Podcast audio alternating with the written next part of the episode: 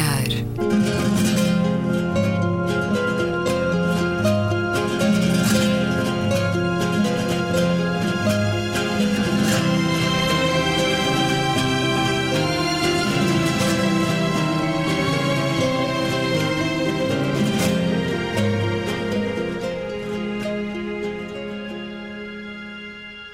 Bem-vindos a um certo olhar. É uma conversa na Antena 2 com Luísa Schmidt, Jorge Vala, António Araújo e Luís Caetano. Jorge Vala, psicólogo social, investigador e responsável, coordenador em Portugal do European Social Survey. Muito obrigado por estar esta semana neste programa.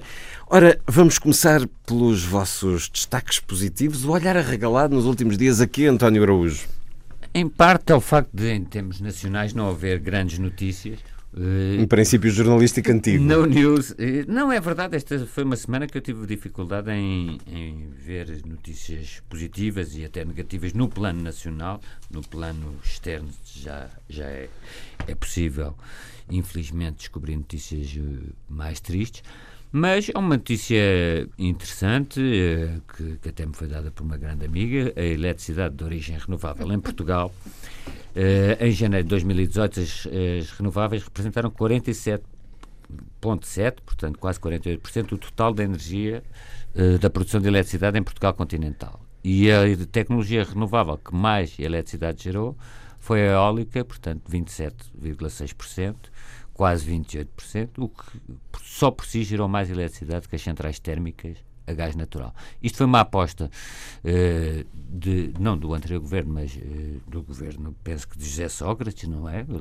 Isto começa, esse, esse programa das renováveis começa efetivamente em 2001, ainda com António Guterres, uh, quando Luís Braga da Cruz é Ministro da Economia e Oliveira Fernandes, Secretário de Estado da Energia, e criam um programa chamado E4 justamente para estimular as, as energias renováveis que depois começam então a rolar e realmente depois de 2005 é que se dá o grande boom.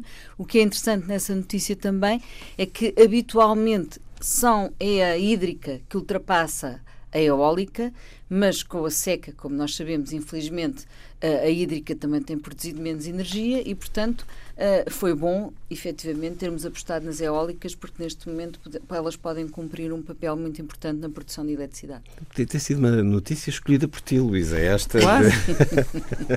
Ora, o António, então, como os guarda noturnos de há muito tempo, são, estamos em fevereiro de 2018 e tudo vai bem, portanto, eh, o país eh, flui.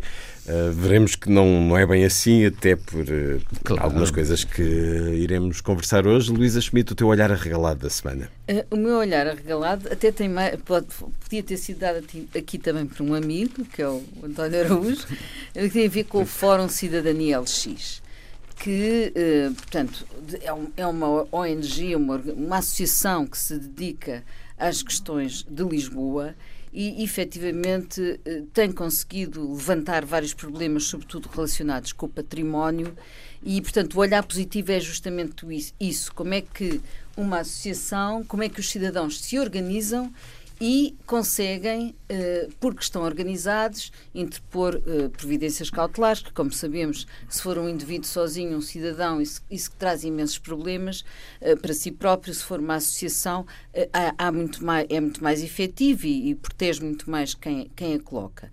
E, um, e, efetivamente, esta, esta, esta associação, a Fórum Cidadania LX, um, tem estado em cima da governação e dos seus governantes e, e, alerta agora para dois casos que do, todos devemos seguir com atenção. Eles, eles têm imensos casos. Eu um dia disto trago aqui os 200 e tal casos que eles já. Abriremos já, uma emissão especial. Uma então. edição especial para isso, porque vale a pena. Uh, porque Lisboa está a precisar mais do que nunca da nossa atenção, uh, sobrevoada que anda pelos abutres não é? De, de, de, do imobiliário e, de facto, com coisas boas que têm a ver com a reabilitação, mas com coisas também inaceitáveis que estão a acontecer.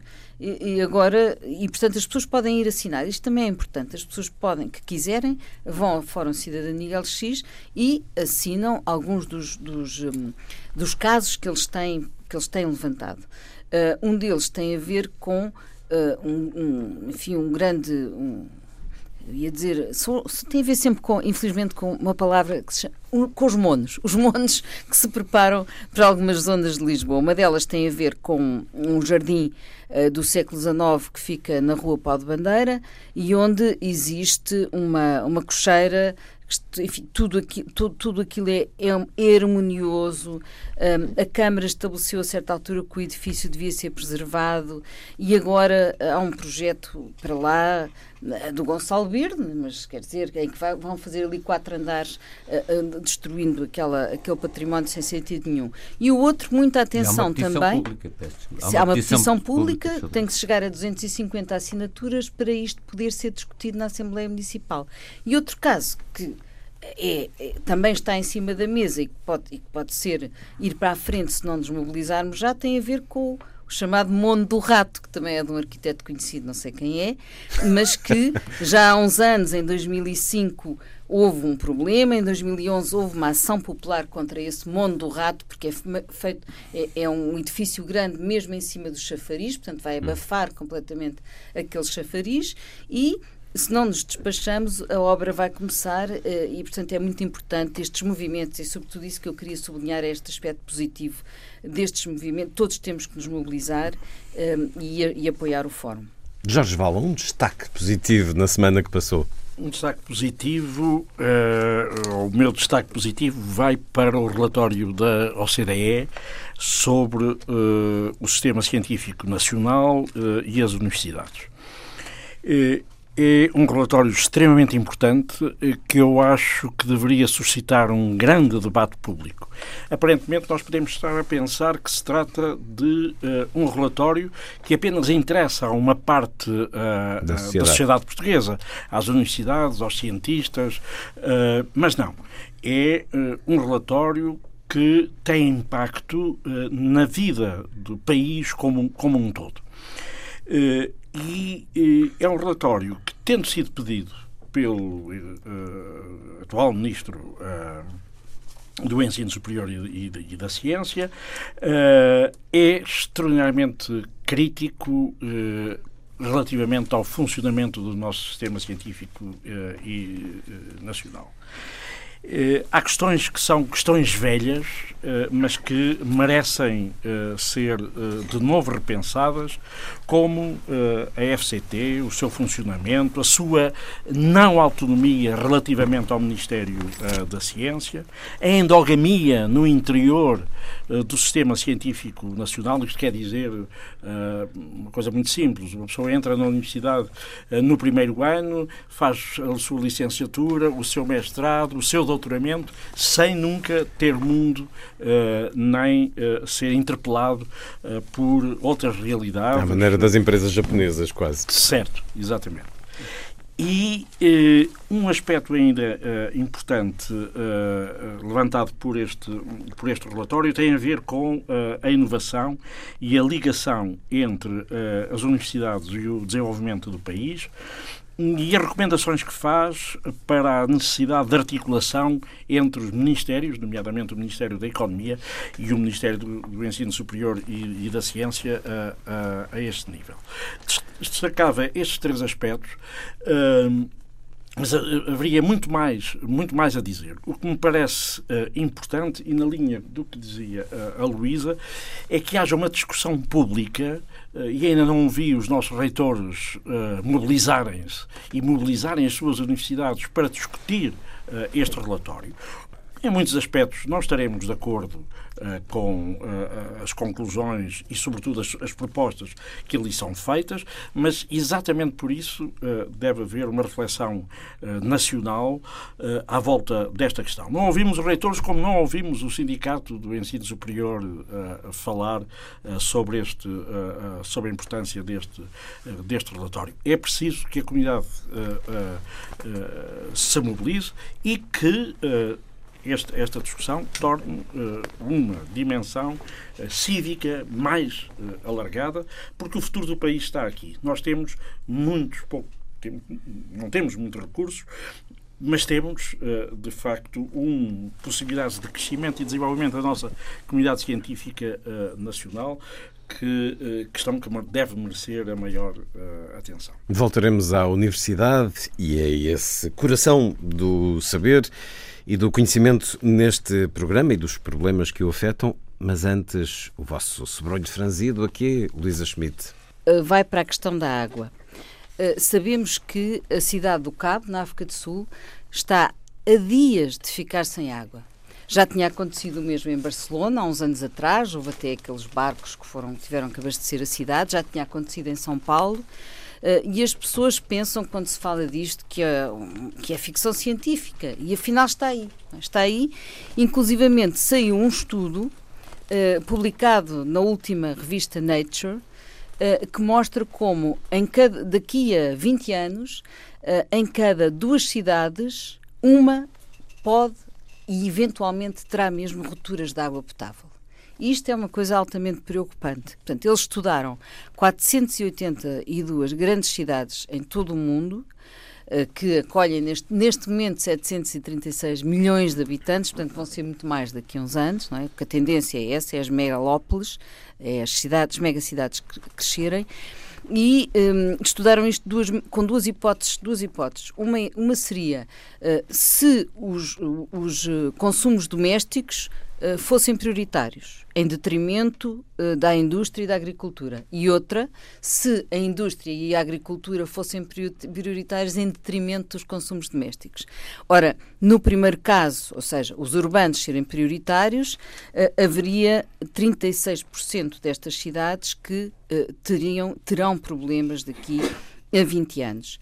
Se a prioridade for dada à agricultura e à indústria, então aí é muito, passa a ser 55% destas cidades, ou seja, mais de metade destas cidades a terem problemas, e entre estas cidades estão, por exemplo, eles nomeiam Los Angeles, nos Estados Unidos, Jaipur, na Índia, eh, Dar es Salaam, na Tanzânia, etc. Portanto, hum, há aqui uma, uma atenção que é, que é preciso ter hum, cada vez maior e, e muita prevenção eh, relativamente a duas coisas. Uma tem a ver com o tipo de urbanismo, o tipo de urbanismo que estamos a criar.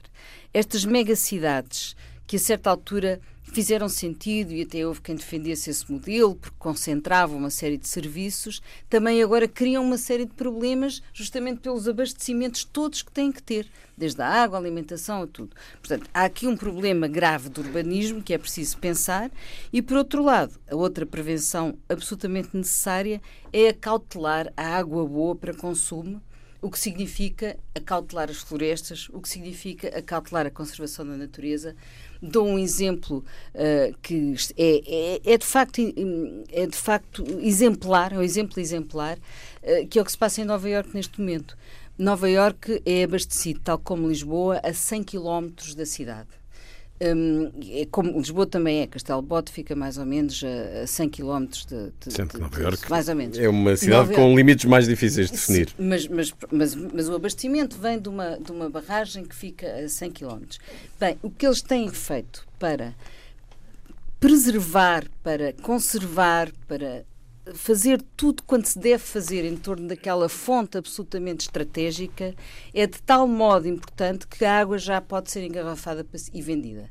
E uh, todo o cuidado é pouco à volta daquela fonte, aquela, daquela grande barragem que abastece a cidade que era o que nós devíamos fazer uh, na barragem de Castelo de Bode, e não nos podemos esquecer que a, barrada, a barragem de Castelo de Bode é abastecida pelo Zézer, que por sua vez é um afluente do Tejo. Portanto, atenção, muita atenção a este assunto e um, a prevenção é a, grande, é a grande medida para conseguirmos uh, ultrapassar este assunto. Jorge Agora deixa-me só dar mais uma nota que tem a ver com as Muito florestas e que é uh, este panorama absolutamente ridículo que nós estamos a viver e a, sentir, a viver todos os dias sobre a limpeza das florestas. Quer dizer, aparece o, o, governo e diz que têm que ser as câmaras e os privados. Aparecem as câmaras e dizem que não conseguem fazer. Portanto, quer dizer, neste momento o mundo está a viver problemas enormes. Há o problema das alterações climáticas, há problemas de, de enfim, todos os dias uh, extremamente uh, importantes. E Portugal não consegue resolver o corta-unhas. Quer dizer, é uma coisa. Como é que é possível? Portanto, fica sobretudo esta nota para esta burrice aguda de um país tão pequeno que se podia rapidamente, sentando à mesa as, as pessoas certas, podia definir com muita evidência esta prioridade absoluta que é a limpeza das matas depois do que aconteceu este, este verão, não é? Quer dizer, isto é tão evidente, salta tanto aos olhos. Podemos dizer a que quem, a quem é que cabe essa responsabilidade? Pois, pois, pois é- é- esta responsabilidade é uma responsabilidade coletiva. Claro que tem Hum. Mas que o- o haver problema do coletivo atores. é que se haver- dilui. Não, não, é muito fácil. Sentem-se à mesma mesa. Ao à governo, às mesa. câmaras e aos privados, o às governo pessoas, não pode proprietários. só nas câmaras e as câmaras não podem eh, de- descartar-se do assunto, nem as juntas, nem as pessoas, ninguém se pode descartar deste assunto. Portanto, o que eu queria aqui sublinhar é que é quase ridículo ver como é que não se conseguem governar, um país não se consegue governar para limpar as matas, para estabelecer as prioridades, para dizer quais são os custos, as agendas, os calendários e os responsáveis. Isto é uma coisa simples. Portanto, resolvam este assunto. Está, está a tornar-se ridículo. Outra discussão que provavelmente é preciso ter, antes que chegue o tempo quente. Jorge Valo, o seu sobrolho franzido à semana que passou. Franzido, já vou a ele, mas quero Claro. hum, eh, dar alguma continuidade à, à intervenção da, da Luísa. E não nos podemos esquecer que, eh, na minha geração e depois dela, nós fomos eh, educados a pensar a água e o ar como bens inesgotáveis.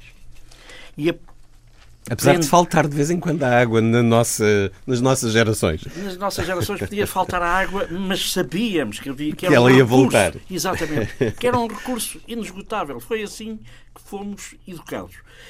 E, do ponto de vista da organização cultural e da- dos nossos valores, colocar esta questão como uma questão prioritária é complexo. É complexo, mas tem que ser feito, eh, exatamente.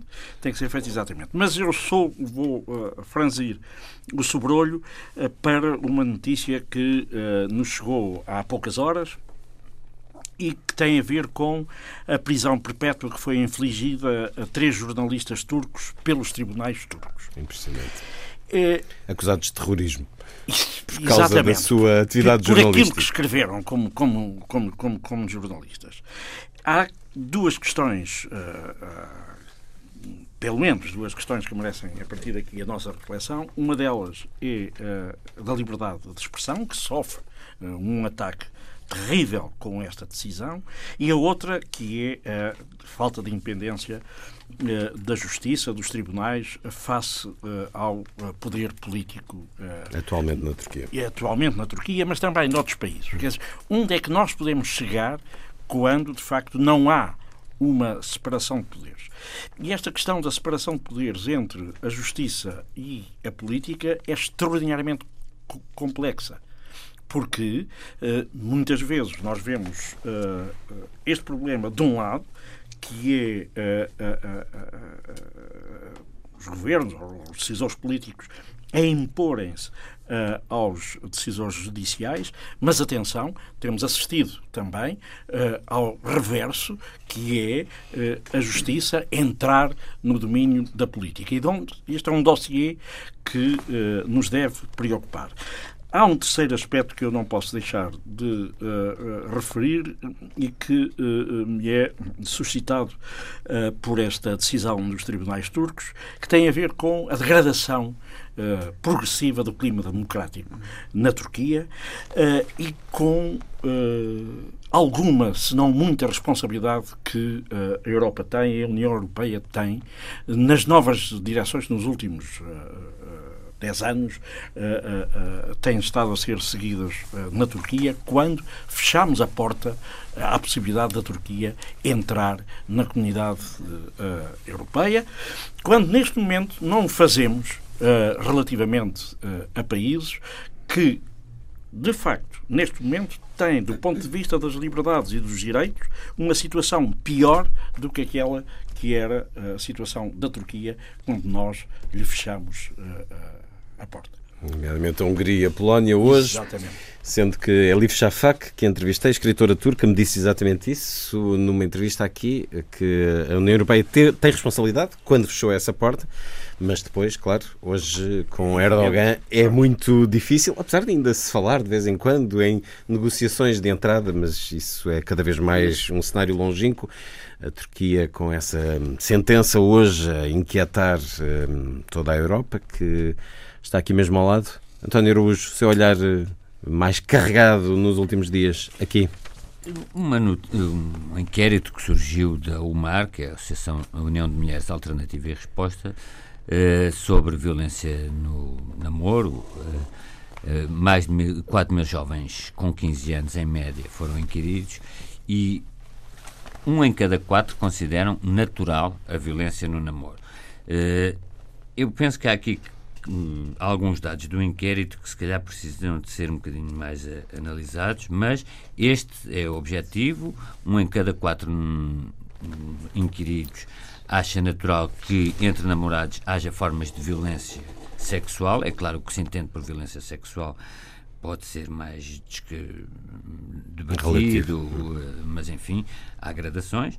E eh, mais metade dos jovens que dizem já ter tido uma relação de intimidade, vamos chamar assim um namoro, sofreram, portanto, 56% dizem ter sofrido algum tipo de violência.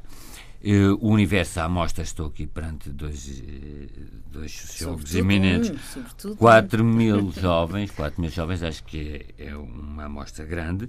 E já Há não é o primeiro estudo sim, a mostrar-nos sim, isso. Sim, sim. Agora, eu não sei se isto define um padrão, e dir-me que os mais especialistas, se isto define um padrão que depois tem continuidade na violência conjugal, ou dita violência doméstica, esta violência adolescente, ou se pelo contrário eu acho que pode haver aqui formas de violência no namoro, violência entre jovens, estamos aqui a falar de 15 anos e tudo, que são novas. Isto é, que, que não era, há pouco falou-se da água do, do, nosso tempo, que tínhamos com água.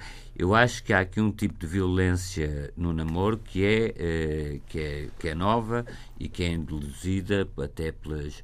Uh, pela internet, novas pelas novas tecnologias. Não tenho a certeza se isso é verdade, mas o que é facto é que é um, um tipo de violência nova, mas ainda com o padrão antigo. Por exemplo, 6% das raparigas considera, apenas 6% considera que pressão para ter relações sexuais não é violência. Portanto, 94% consideram que é, que é violência.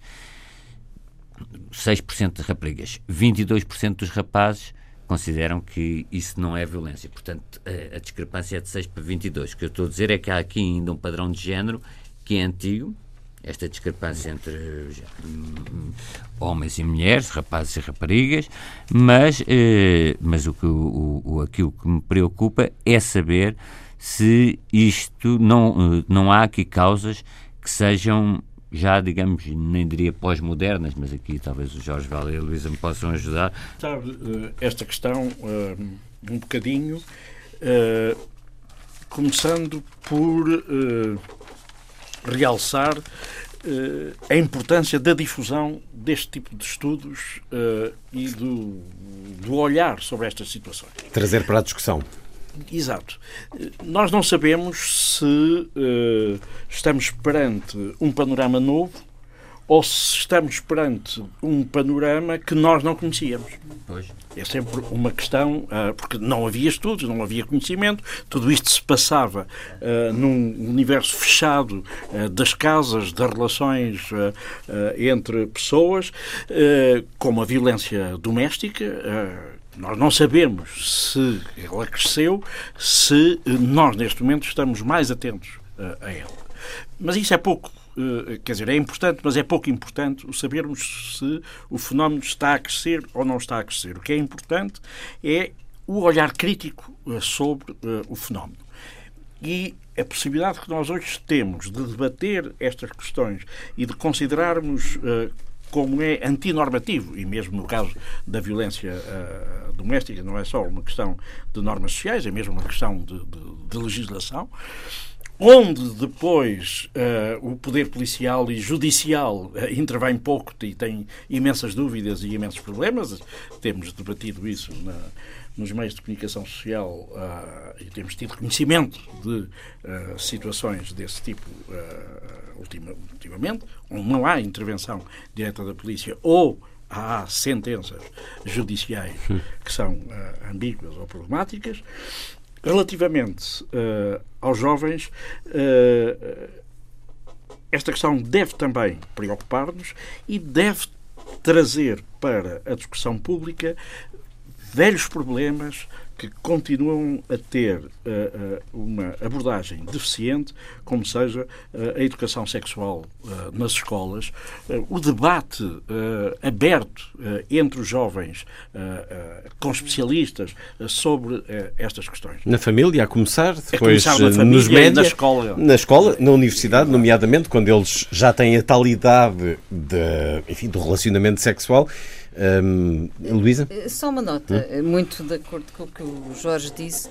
Eh, há uns anos atrás, se se fizesse este estudo, há uns anos atrás, pensando agora nas mulheres que têm 70 anos, imagine-se que isto seria. Sim. Era muito há uma tendência. Não, era muito interessante fazer isso, até Mas em termos está, comparativos. As, as diferenças geracionais, espera-se que tenham diferenças isso, de aceitação.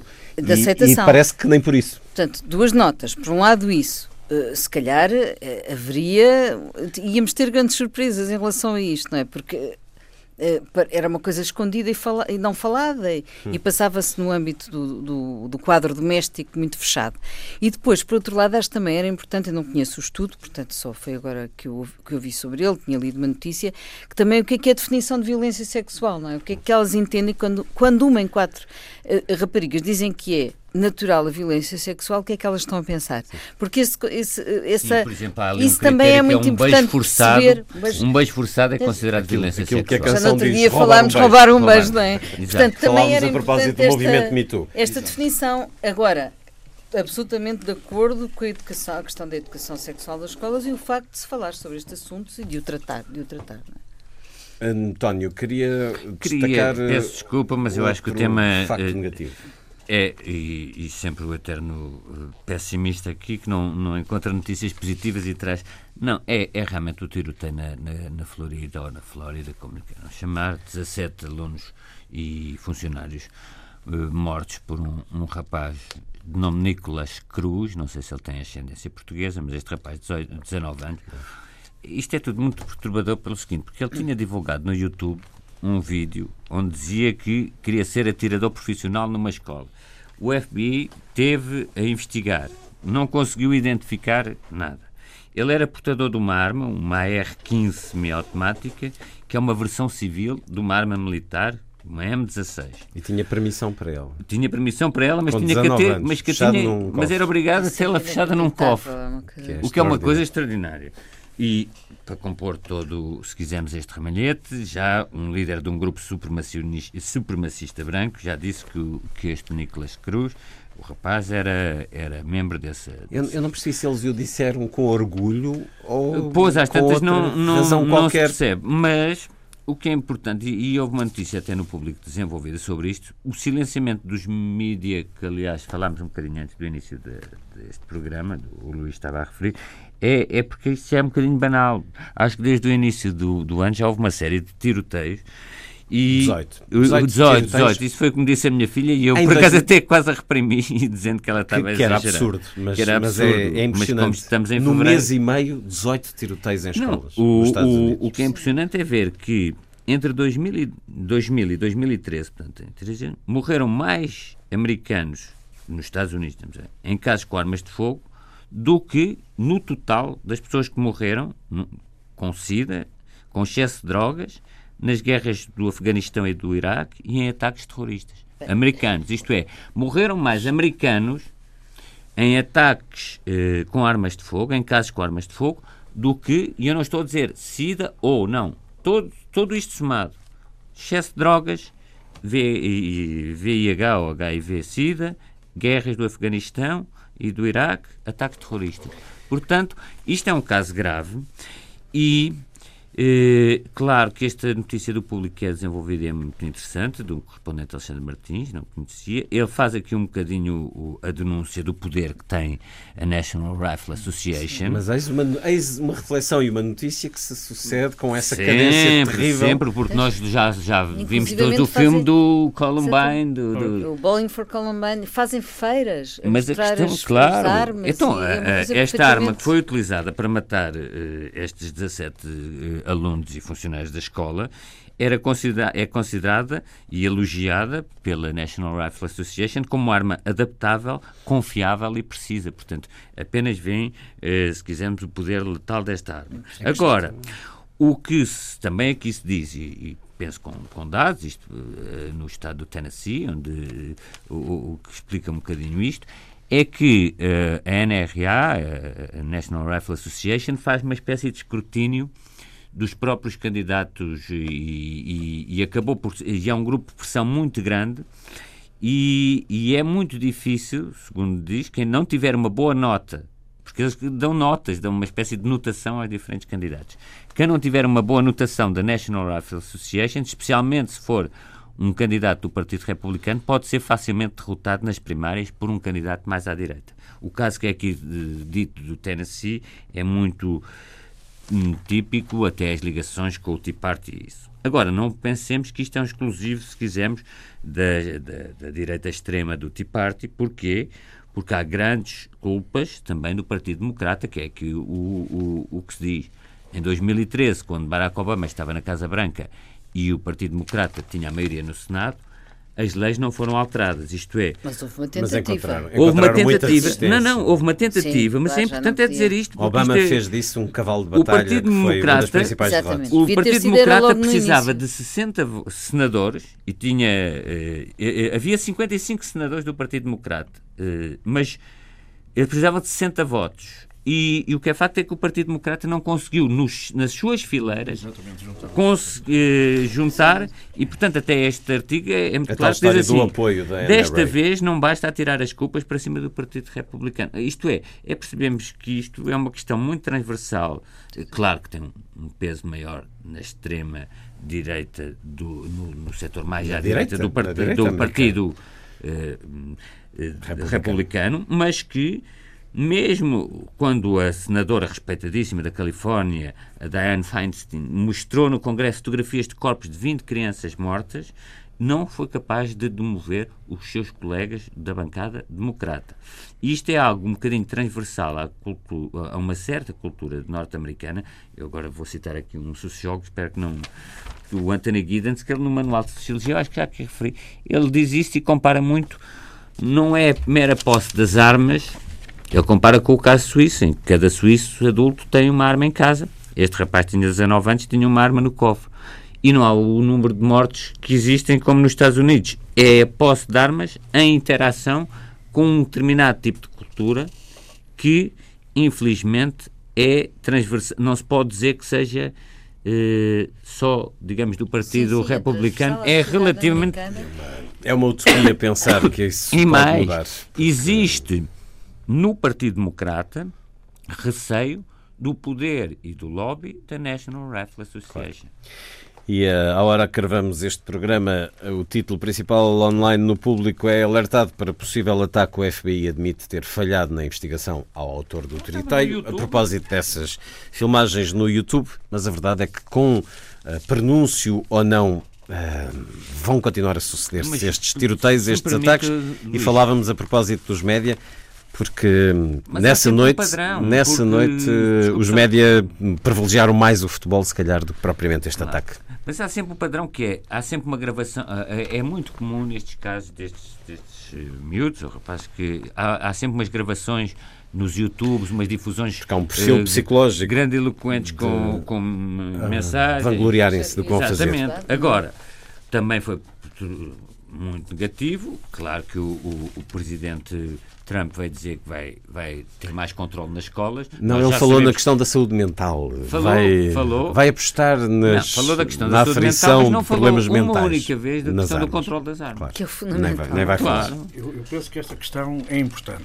Psicologizar uh, estes miúdos, uh, remeter estes comportamentos para o domínio da saúde mental é um, um passo para não resolver a questão.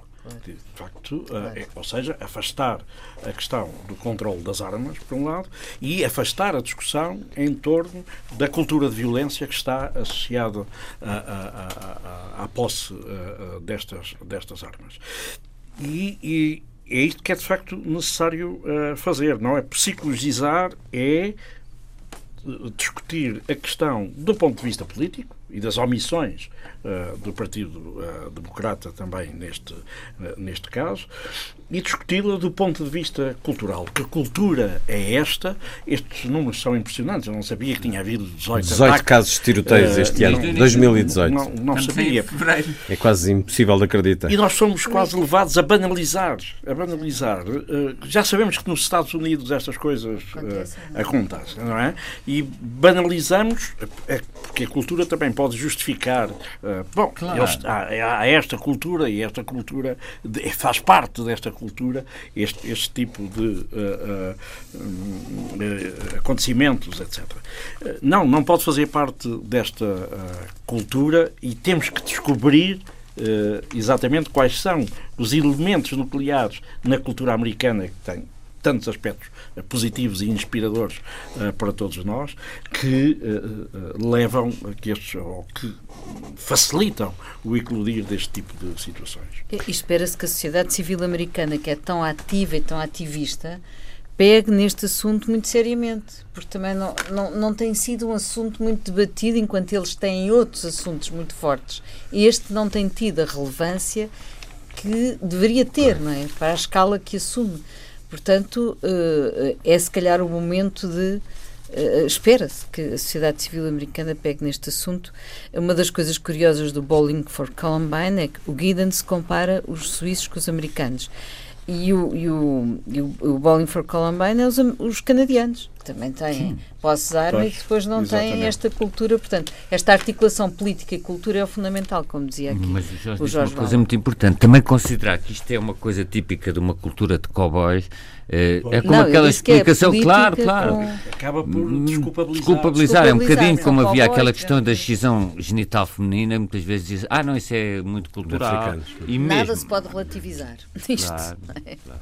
Não, não. Ora, uma notícia desta sexta-feira diz diz-nos que uma escola básica de Famalicão só é frequentada por crianças da etnia cigana. Uma denúncia de dois deputados que questionam o governo sobre uma situação que dizem violar a Constituição. A diretora da escola diz que não há seleção de alunos, simplesmente não se verificam inscrições da comunidade maioritária. Cito: Junto a esta escola há um acampamento uh, cigano com 80 a 100 pessoas. Isto porque hum, hum, vamos eh, talvez refletir sobre esta notícia que também não tem sido muito discutida em Portugal, apesar de uma carta aberta recente.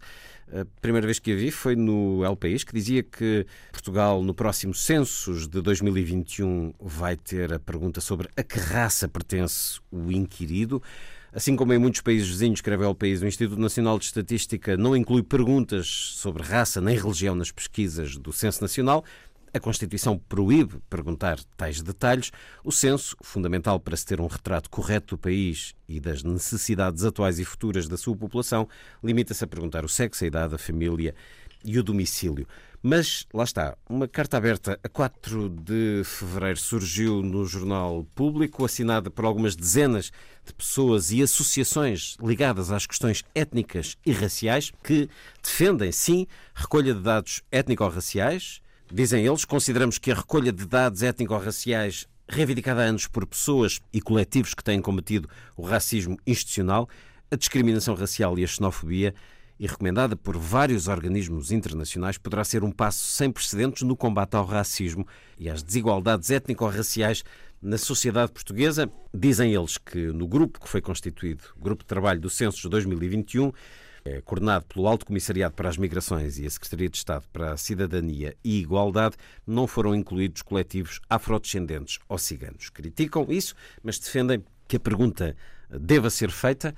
Concorda, Jorge Vala? É importante que tenha sido constituído este grupo de trabalho. O grupo de trabalho uh, deve ser alargado, exatamente, deve envolver uh, uh, pessoas das comunidades afrodescendentes, uh, ciganas, asiáticas, etc. Portanto, é necessário, uh, é necessário uh, que esta questão seja também discutida uh, de forma mais ou menos uh, organizada uh, em bairros, não só em Lisboa, Nas mas noutros, mas noutros locais do país. E esta questão é complicada porquê? porque é uma questão que eh, pode trazer grandes problemas em no que toca à naturalização, à essencialização da ideia de raça e da ideia de etnia. Quer dizer, quando fazemos perguntas uh, uh, sobre o sexo, sabemos o que é que estamos uh, a perguntar. Quando fazemos perguntas sobre rendimentos, sabemos o que é que estamos a perguntar. Quando fazemos perguntas sobre raça ou sobre etnia, estamos a, a, a referir-nos a realidades que não existem. Elas não são realidades, são conceptualizações do senso comum por vezes, conceptualizações uh, também da, da comunidade científica, mas uh, que se movem num pântano uh, Muito relativo, às vezes. Co complexo. Não é? Hum. onde objetivar através de perguntas, objetivar estas realidades eh, que não sabemos muito bem como é que eh, as havemos de designar através da palavra raça ou através da eh, palavra etnia, é complexo. Bom, há formas de uh, ultrapassar isso. Eu espero que o grupo de trabalho o, o consiga fazer e, sobretudo, que os. Uh, digamos, as consequências negativas que podem advir daqui eh, sejam compensadas por aspectos positivos, ou seja, que este tipo de questões e de perguntas uh, possam facilitar a elaboração de legislação e de políticas públicas que deixem de tornar, deixem ou permitam dar visibilidade a, a, a estas pessoas, no, a maioria são afrodescendentes. Uh, ou ciganos, como neste caso desta ciganos, escola hoje. Ou, exatamente. Ou Portanto, ciganos. o negativo e o positivo é entre a discriminação e a integração. Entre a essencialização e a criação da ideia de que há efetivamente raças e etnias, uhum. e isto servir para o resultado disto se for bem feito, servir para uh, políticas próprias, para políticas públicas, para de políticas integração. públicas de integração. Respeitando por o Canadá, a diferença. O Canadá fez isso com, com algum sucesso. O Canadá fez isso com algum uh, uh, sucesso. e eu espero que em Portugal também se consiga fazer isso. Eu, eu acho que é muito importante ter informação estatística fiável uh, para poder, uh, como, como o Jorge Valde dizia, para poder alterar políticas e, sobretudo, para estudar também. Uh, porque a estatística serve muito para isso. Eu, devo-vos um exemplo que me aconteceu esta semana num estudo que estou a fazer no Instituto de Ciências Sociais, onde trabalhamos os dois. eu fui à, à Junta de Freguesia da Ajuda e aí um, falei com o Presidente da Junta, portanto estava a, ten a, tentar selecionar um conjunto de pessoas para depois entrevistar, uh, depois entrevistar e ele dizia-me Uh, então, mas também uh, não, não, não podem entrar nessa amostra ciganos, porque aqui na ajuda há 2 mil, não sabia, há 2 mil ciganos que vivem na ajuda. Mas, portanto, há um registro. Há um, há um registro, eles sabem, há 2 mil, dentro dos seus Sim, 10 mas... ou 15 mil habitantes, há 2 mil, 2 mil habitantes são ciganos. Mas uh, diferen, uh, o que é curioso foi. Desculpa, mas como é que esse registro é feito? Não, é estimativa. Esse é registro é estimativa, estimativa, ele, ele sabe, estimativa. na junta de freguesia, hum. até porque eles controlam, e não é só isto, as juntas de freguesia sabem muito bem, porque eles depois fazem eles próprios algum levantamento, algumas juntas fazem esse sim, trabalho, sim, sim. até porque muitos deles depois têm que recebem um rendimento social de inserção. Portanto, eles próprios estão interessados, são habitantes fixos e estão interessados em, em, em ter uma ligação com Sim, mas lá está, nem todos receberão. Todos, portanto, também não se pode fazer. Uh, não, não. Se tantos ciganos depois, recebem o rendimento, existem mas, tantos mas. Há também não, bairros de, de, habitação social, tudo isso. Hum. O certo é que ele sabe que existem ali 2 mil ciganos. E depois dizia uma coisa muito curiosa que era a questão uh, da, da, das, das, das, raparigas uh, ciganas chegarem aos 14 anos e deixam de estudar. E, portanto, imaginemos que eh, na estatística aparecia que os ciganos, imaginando, imaginando que se sabe qual é a raça, que isto vai, ou a etnia, que vai para a frente, este estudo, e as mulheres têm uma taxa de desemprego maior do que as mulheres que não são ciganas. E saber, saber isso levanta logo outra pergunta. Então, são discriminadas? E depois, quando se começa a analisar, portanto, quando se começa a estudar, o que é que se vê? em alguns casos não, são, não, é, não é uma questão de discriminação, é que as mulheres são retiradas das, das escolas aos 14 anos para casarem e, portanto, ficam com menos habilitações. Portanto, é, como é que um dado estatístico, não é? Que sozinho não permite alcançar por si só o contorno de um problema, apenas o identifica, permite depois tirar o retrato com mais estudos e com, e com um, enfim, com mais, com mais análises, cruzando dados e fazendo hum. estudos mais aprofundados, uh, consegue depois chegar às temos, tais políticas. Aí temos Portanto, um caso de diferenças culturais vamos... a não respeitar, é isso? Eu não, não, não, não. Eu isto para dizer ou seja, há que intervir ou, seja, ou a estatística tem uma neutralidade própria dela, não é? Tem uma neutralidade que é, mas mas como o é Jorge dizia, um... que é preciso compreender. compreender. Como o Jorge dizia, pode ser uma faca de dois gumes, não é?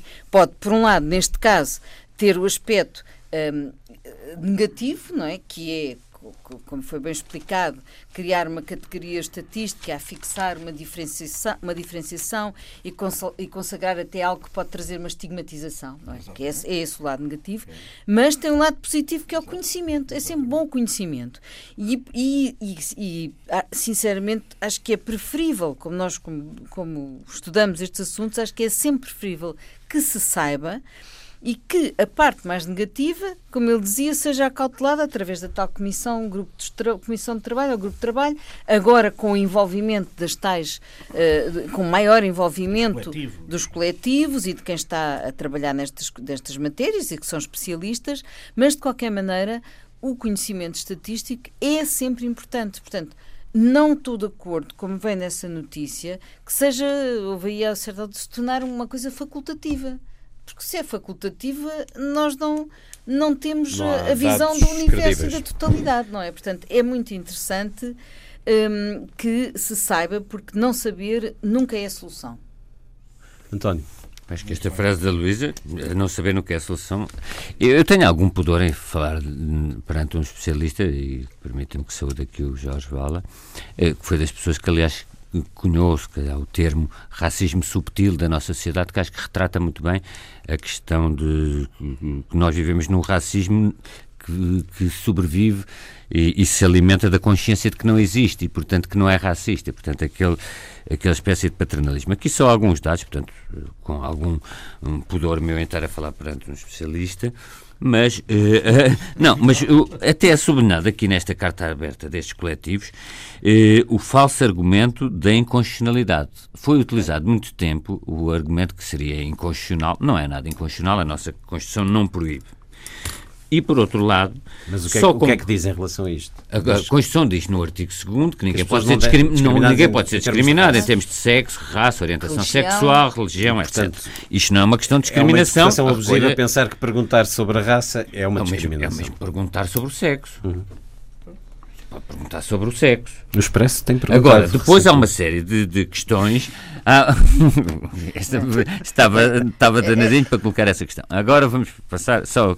Agora, depois há, há, há, há pensarmos, e este acho que é o pano de fundo disto. Vivemos num Estado de Direito democrático, numa democracia consolidada, onde pode haver riscos de xenofobia, etc., mas onde não estamos uh, com riscos de, uh, as leis de Nuremberg nem hoje nem em Portugal.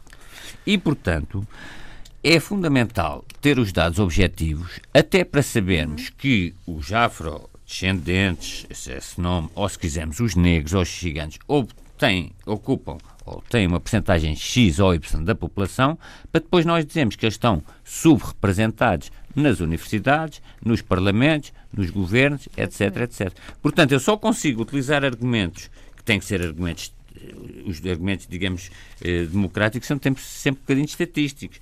É sempre saber se estão subrepresentados ou infrarrepresentados, se eu souber quantos são. Eu acho que o facto de não saber quantos são prolonga e perpetua esta situação de racismo subtil que o Jorge Vala tem, tem estudado. Coisa um bocadinho diferente. Agora, estabeleceu-se no, no censo a criação deste grupo de trabalho.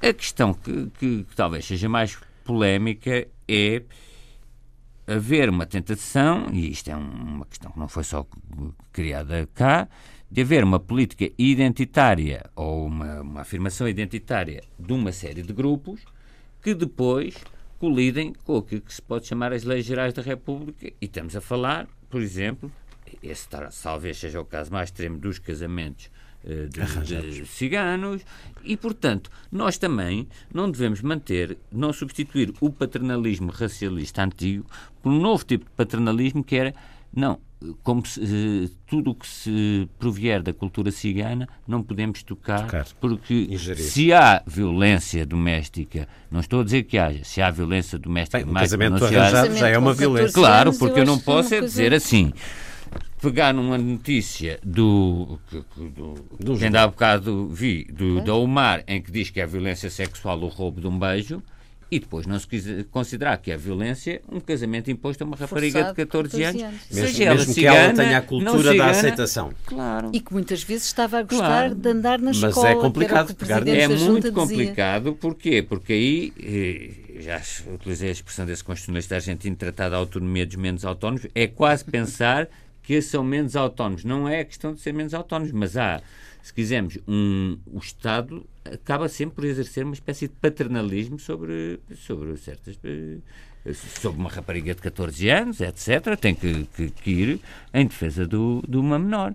E se isso implica interceptar com as tradições ancestrais de uma cultura, como acontece nos casos da excisão genital feminina, isso há princípios constitucionais básicos, como a dignidade da pessoa humana e outros, que, na minha opinião, se sobrepõem da mesma maneira que se sobrepõe a ser branco ou ser negro ou ser eh, de, de qualquer tipo de etnia. de acordo. Este caso que eu referi, da notícia desta sexta-feira da escola em Famalicão, onde só estão inscritos ciganos e a diretora diz que simplesmente não se verificaram inscrições da comunidade maioritária, é um caso de racismo subtil, Jorge Vala? Esse, eh, de facto, não é um caso de, de racismo subtil. O que é um caso de é racismo é subtil é a resposta que a diretora da escola dá. Essa sim, porque ela diz não se verificou nada em termos de, de discriminação. O que acontece é que as pessoas não apareceram. Portanto, há uma justificação para que esse fenómeno ocorra as pessoas, de, da maioria, eh, não quiseram escolher aquela escola. Não houve processo nenhum eh, no bairro, na freguesia, de exclusão. Eh, houve um processo natural de exclusão. Exatamente. Ou seja, não é racismo subtil, esse, esse é, é um racismo uh, uh, exatamente escancarado, aberto, uh, assumido. Claro. Assumido. Mas a resposta da diretora da escola é essa sim, é de justificação. Não é? É de justificação. Porque o, não sei como é que é o termo, agora o agrupamento escolar Sim. podia exatamente ter resolvido uh, esse ter resolvido esse problema. As escolas não vivem assim em ilhas separadas umas das outras. Hoje vivem em agrupamentos e, portanto, tudo isso podia ter sido uh, tratado, visto, uh, analisado. Mas relativamente à, à, à comunidade cigana, o racismo e o preconceito é tão profundo, tão profundo da nossa parte, eh, que provoca também muita reatividade da parte dessas comunidades, que eles próprios Portanto, se, fecham, é? se fecham, se separam.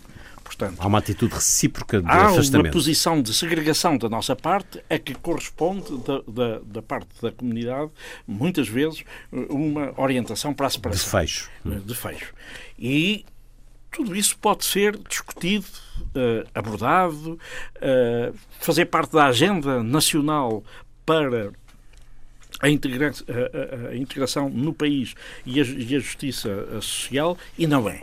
Porque nós. Uh, vivemos debaixo desta ideia hum, luminosa de que somos de facto um país luminoso uh, em que uh, não há desigualdades com base uh, na raça ou com base na etnia ou na cultura, etc. Há, efetivamente, e isso tem que ser assumido. E não somos um povo que tenha espalhado a harmonia pelo mundo não é?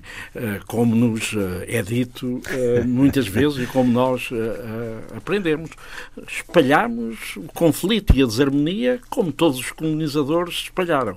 E a nível interno, ainda não fomos capazes, ainda não fomos capazes de assumir que esta questão é um problema. É evidente que houve mudanças nos últimos anos com a criação uh, desta, das comissões para a igualdade, das comissões para a integração das chamadas minorias étnicas, etc. Isso é uma grande uh, mudança que ocorre uh, há 20 anos para cá, penso eu. Portanto, durante cerca de 20 anos após uh, a chegada da democracia, não conseguimos olhar para, para, para esse tipo de, de problemas. Mas hoje eh, estas coisas também ocorrem, temos estas comissões, mas se olharmos para eh, a capacidade de intervenção dessas comissões, desde logo nos meios de que dispõem, eh, essa capacidade de intervenção é muito reduzida. É muito reduzida. E a sua, a sua ação, muitas vezes uh, uh, uh, contrariada pelo funcionamento das próprias instituições. O caso da escola. Este caso é exemplar. O caso da atribuição de notas e o chumbo dos alunos, isso está estudado, não é? Há, há, sim, sim, sim, há, publicações da, Francisco Manel dos Santos em que mostram a, a relevância da origem, chamada origem étnica, uh, na repetência. Uh, bom, e poderíamos dar outros exemplos de uh, discriminação institucional para a qual não somos alertados por esta ideia eh, de que somos um país diverso e harmonioso. Não somos um país tão diverso quanto isso. Só uma nota que, por acaso, uh, complementar.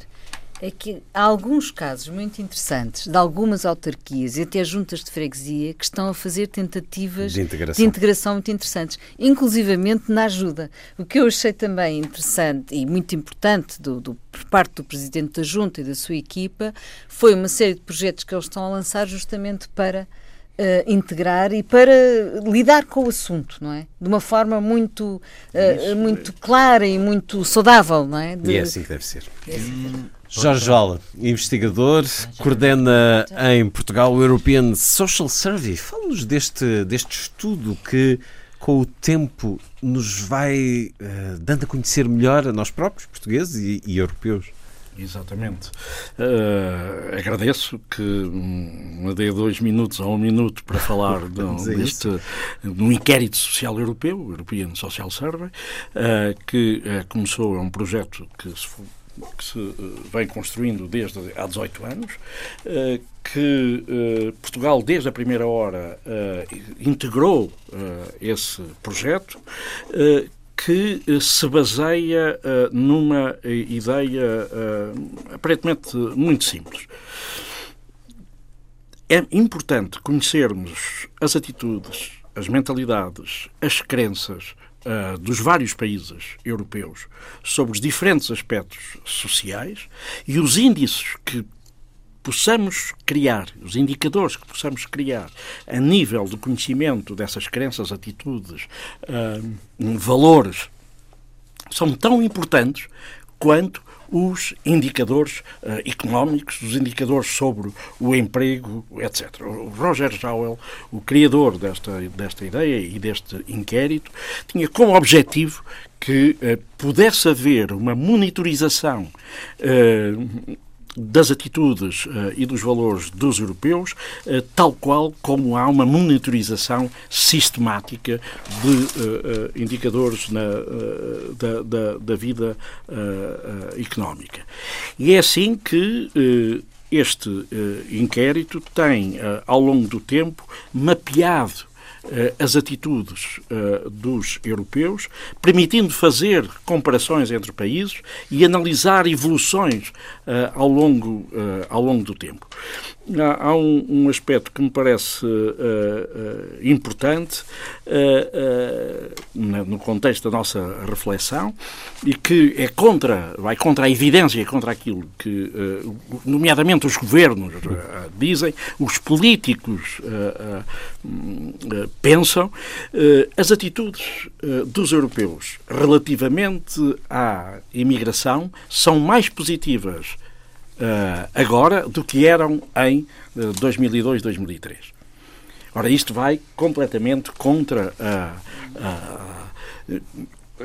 nem sabia. Exata, exatamente. Mas, uh, creio ter lido num estudo vosso que os portugueses, nomeadamente, uh, são mais receptivos, por exemplo, aos refugiados, e vamos estar juntos no domingo à tarde nessa conferência sobre os refugiados no Festival Antena 2, Uh, são mais receptivos ao refugiado do que ao imigrante. Exatamente. Em todos, Portanto, todos os países. Somos mais acolhedores daquele que está em perigo de sobrevivência do que aquele físico, do que aquele que está em perigo de sobrevivência económica. É verdade. Isso acontece em todos os países. O que também acontece, uh, uh, no caso português, é que nós somos um dos países que mais se opõe à imigração Portanto, estamos no grupo daqueles que mais se opõem à imigração. Opomos-nos menos hoje do que em, em 2002. Mas continuamos mas somos também, mais...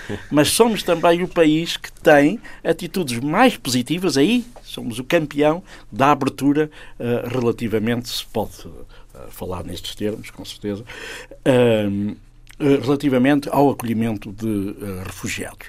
Uh, e é bom, é, é bom uh, pensarmos que. Uh, e também aí houve, porque há perguntas sobre o acolhimento de refugiados desde 2002 até agora. E o que vemos é uma evolução. Também positiva? Também positiva. Tal Portanto, como com os imigrantes económicos. Tal como com os imigrantes. É curioso, porque em 2002 o país estava num bom momento económico, se, se não estou enganado. Estávamos nas vésperas do Euro 2004, havia alguma pujança. E, e, os dados mais recentes do European Social Survey ainda caem um bocadinho nos tempos da crise, não é? E, os últimos caem em 2015, não, já, já, já, já, na saída. Já, eh, eh, já, estávamos a sair da crise. E, no entanto, há uma evolução 2016, 2017 hum. são os últimos Portanto, dados. É como se houvesse um amadurecimento social da nossa população. Eu, eu de, de, de, de, todos os europeus, não é, não, é, não é essa evolução positiva não é só dos portugueses, é dos europeus. E por isso é, é, é, é faz-me a mim um bocado de. Uh, uh, não, não, compreendo muito bem como é que uh, os partidos políticos, os candidatos, mobilizam atitudes anti-imigração para ganharem eleições, ganham, de facto, as eleições em terrenos em que as pessoas já eram contra a imigração, etc. Agora, não digamos assim, ao nível da população como um todo, uh, uh, excepto, bom, temos ali aquela ilha dos ex-países de, de Hungria, leste, Polónia, é, exatamente, República é, Checa. Exatamente, em que as coisas não se passam exatamente assim, mas mesmo em França há mais pessoas a favor da imigração do que contra a imigração.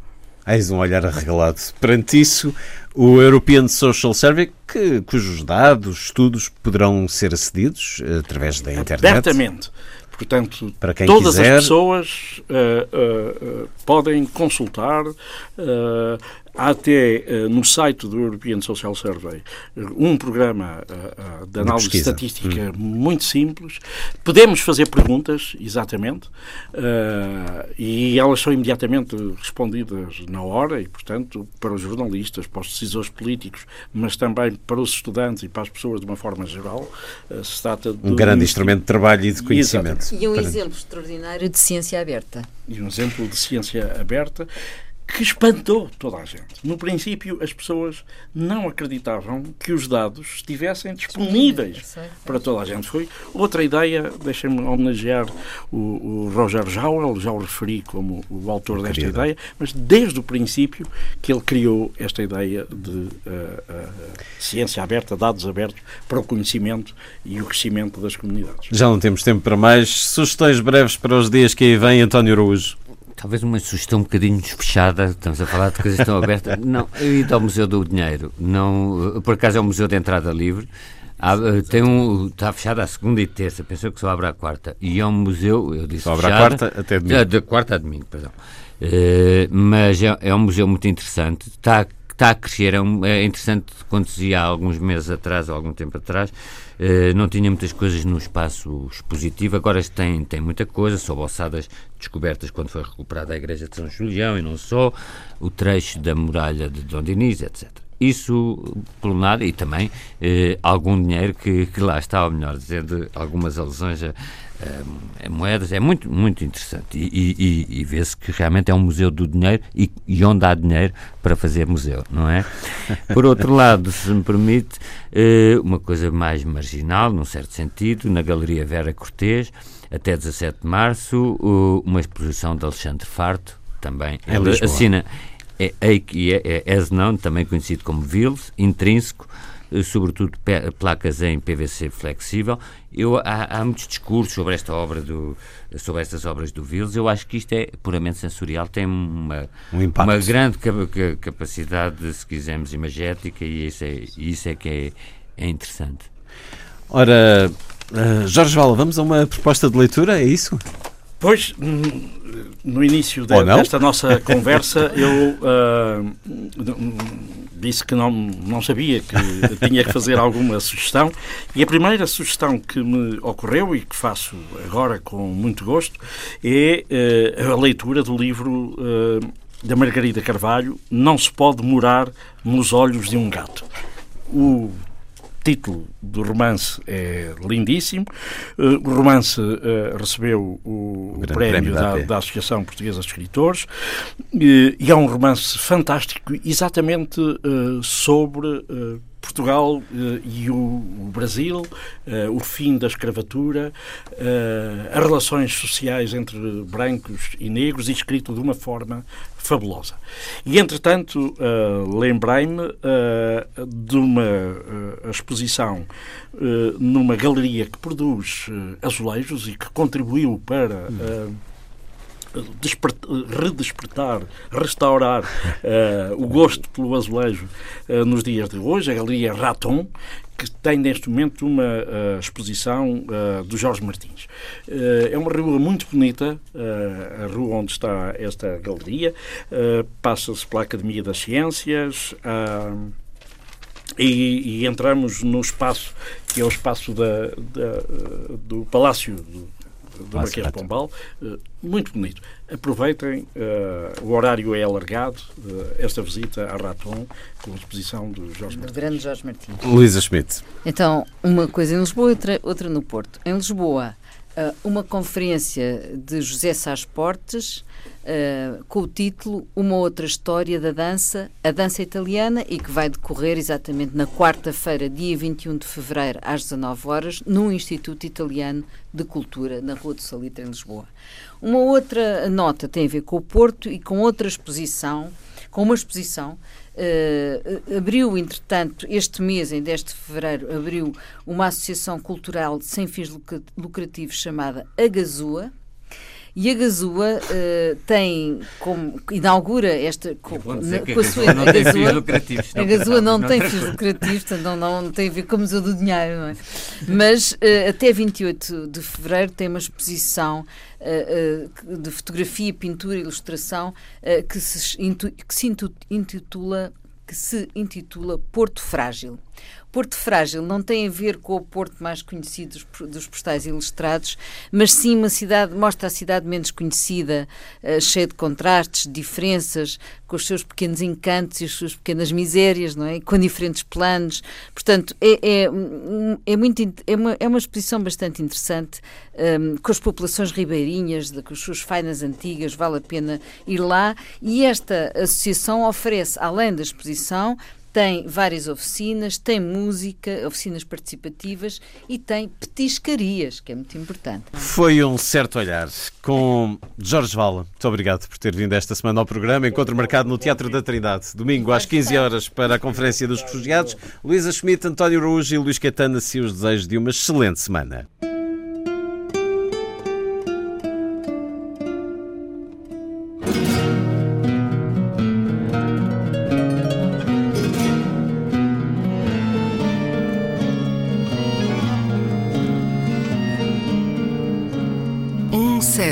Olhar.